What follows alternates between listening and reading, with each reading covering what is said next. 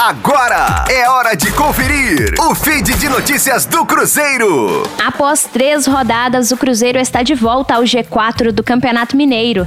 A quatro jogos do fim da fase classificatória do estadual, o time celeste ocupa a quarta posição com 11 pontos e agora busca o equilíbrio para engrenar na temporada e chegar às semifinais do Mineiro. O ponto positivo é o sistema defensivo. O Cruzeiro sofreu apenas três gols nas sete primeiras partidas do estadual, média de 0, 0,42, melhor marca entre os 12 clubes participantes.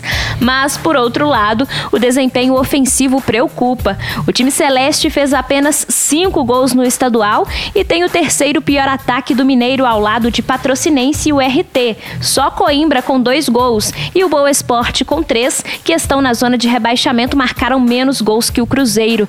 O técnico Felipe Conceição aposta na manutenção de um time base para evoluir e o treinador aprovou aprovou o desempenho cruzeirense na vitória por 1 a 0 sobre o Boa Esporte.